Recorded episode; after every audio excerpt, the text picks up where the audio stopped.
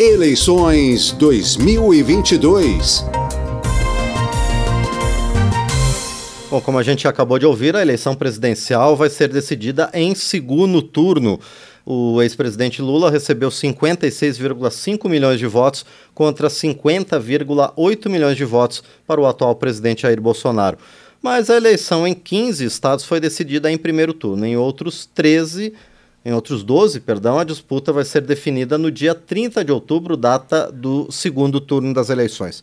Para comentar esse cenário político após o primeiro turno das eleições gerais, já está conosco a professora da Universidade Estadual do Rio de Janeiro, Carolina Botelho. Professora Carolina, bom dia, obrigado por estar aqui no painel eletrônico. É, professora, a gente só está com um probleminha no áudio aqui. No áudio, desculpa. Perfeito, ótimo, professor. Bom dia, é, obrigado pelo convite. Nós é que agradecemos por sua participação aqui no painel eletrônico. Bom, esse resultado de primeiro turno, ele confirma então que o Brasil politicamente está polarizado? Se marcaram assim a, a, os votos de ontem, depurando aos poucos, né? Que ainda leva, a gente precisa ver a composição das câmaras do Senado completamente, analisar, mas assim, no plano geral, a gente percebeu que há duas forças políticas bastante robustas, né? De um lado, o ex-presidente Lula e do outro lado, o atual presidente, né? Ambos com muita força, com algum engajamento na sua militância e que foram capazes de levar é, juntos 105 milhões de votos para as urnas ontem. E a partir dessa, desse resultado, independentemente de quem seja o presidente eleito no segundo turno, a gente já pode traçar um prognóstico de como é que vai ser o cenário político no Brasil? Qual é o rumo que o país vai seguir, professora? Bom, é, tendo por base né, os nomes que têm saído na Câmara, é, as pessoas têm falado bastante do, de um, uma determinada avançada de, de, partidos mais conservadores. Isso já isso não é novidade, tá? A gente tem um, um, um Congresso é, historicamente, majoritariamente conservador, isso não é, no, é novidade em 2022, o que é novo para a gente é esse, esse Congresso conservador, é, quais são as tintas dele, né? É, esse tipo de análise refinada que tem que ser feita daqui para frente. Né? Quando a gente pensa que Azuelo, é, Ricardo Salles, Damares Alves, é, pessoas muito ligadas ao bolsonarismo mais radical foram eleitas, aí a gente precisa repensar realmente como é que se dá essa composição, quais são as tintas que carregam nesse determinado conservadorismo. O fato de ter eleito muitos é, deputados do, do PL ou partidos do Centrão com o qual Bolsonaro tem, tem administrado, né, feito a sua administração, e os outros é, é, governos idem, não é a grande novidade. A grande novidade são as tintas desse conservadorismo e se chega ou beira ao reacionarismo, né? de, de, de se opor a, a, conquistas e avanços que foram conquistados nos últimos 30 anos na, a partir da Constituição. E daí a gente pode antever que a pauta de costumes vai ser mais forte aqui no Congresso Nacional? Não se sabe dizer isso. Eu acho que, assim, é óbvio que o, a, você entender é, a alma de um congresso ela é importante para prever, de repente, algumas medidas ou alguma direção. Mas é, a gente tem que pensar que o Congresso ele dialoga, com, precisa dialogar com o Executivo, né? E que, por sua vez, é, tem alguma ressonância, aprovação ou não na sociedade.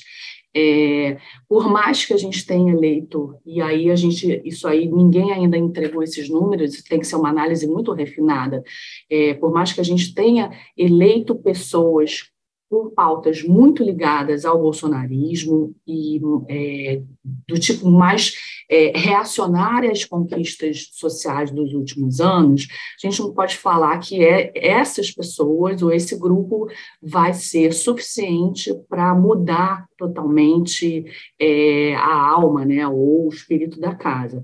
Eu acho que, assim, a meu ver, é, a tendência é que a gente vá para um meio termo do que a gente tem observado nos últimos anos na, no, no Congresso, né? Mas, assim, mais uma vez, a gente acabou de fazer uma eleição ontem, esses números têm que ser depurados, a gente tem que entender que essas pessoas, é, por exemplo, que entraram, parece que umas 100 pessoas ligadas ao PL entraram do é, partido que apoia o presidente, que pessoas são essas, né?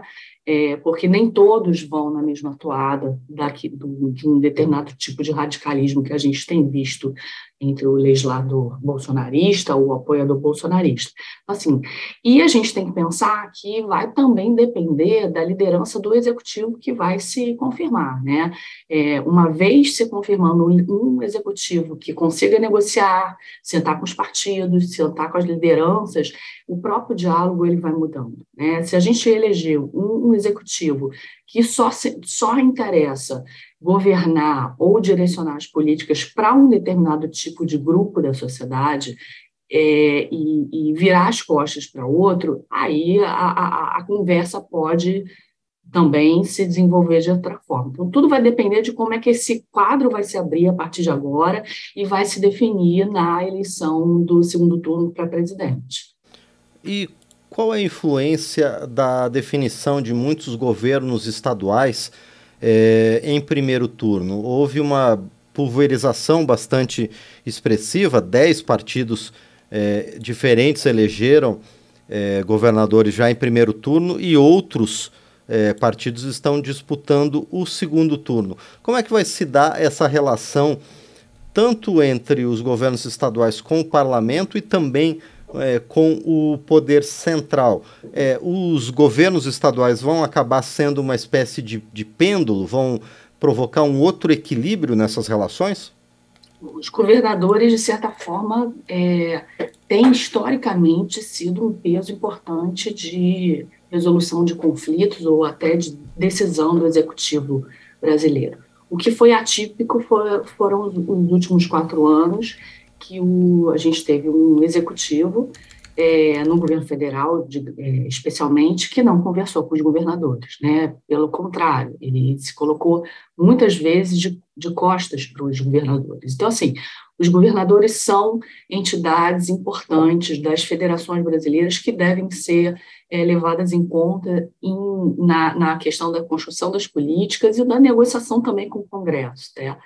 No, no, no, no, do ponto de vista das eleições, os governadores também são pesos muito importantes para ajudar nos palanques. Né? Então, uma vez eleitos, eles ganham uma força adicional, óbvio, ganharam capital político importante, que vão poder decidir é, em que palanque vai poder entrar ou não. Porque a gente tem que lembrar também que esses governadores tiveram apoio das prefeituras e de deputados federais que, porventura, tenham sido eleitos e que muitas vezes estão com suas bases nos municípios. Então, assim, do ponto de vista de executar mesmo do, do, do governo é, é, é, se desenvolver né, no seu exercício, eles precisam do, dos governadores, e, do, e no, do ponto de vista de eleição, eles também precisam governo, dos governadores para poder subir nos palanques.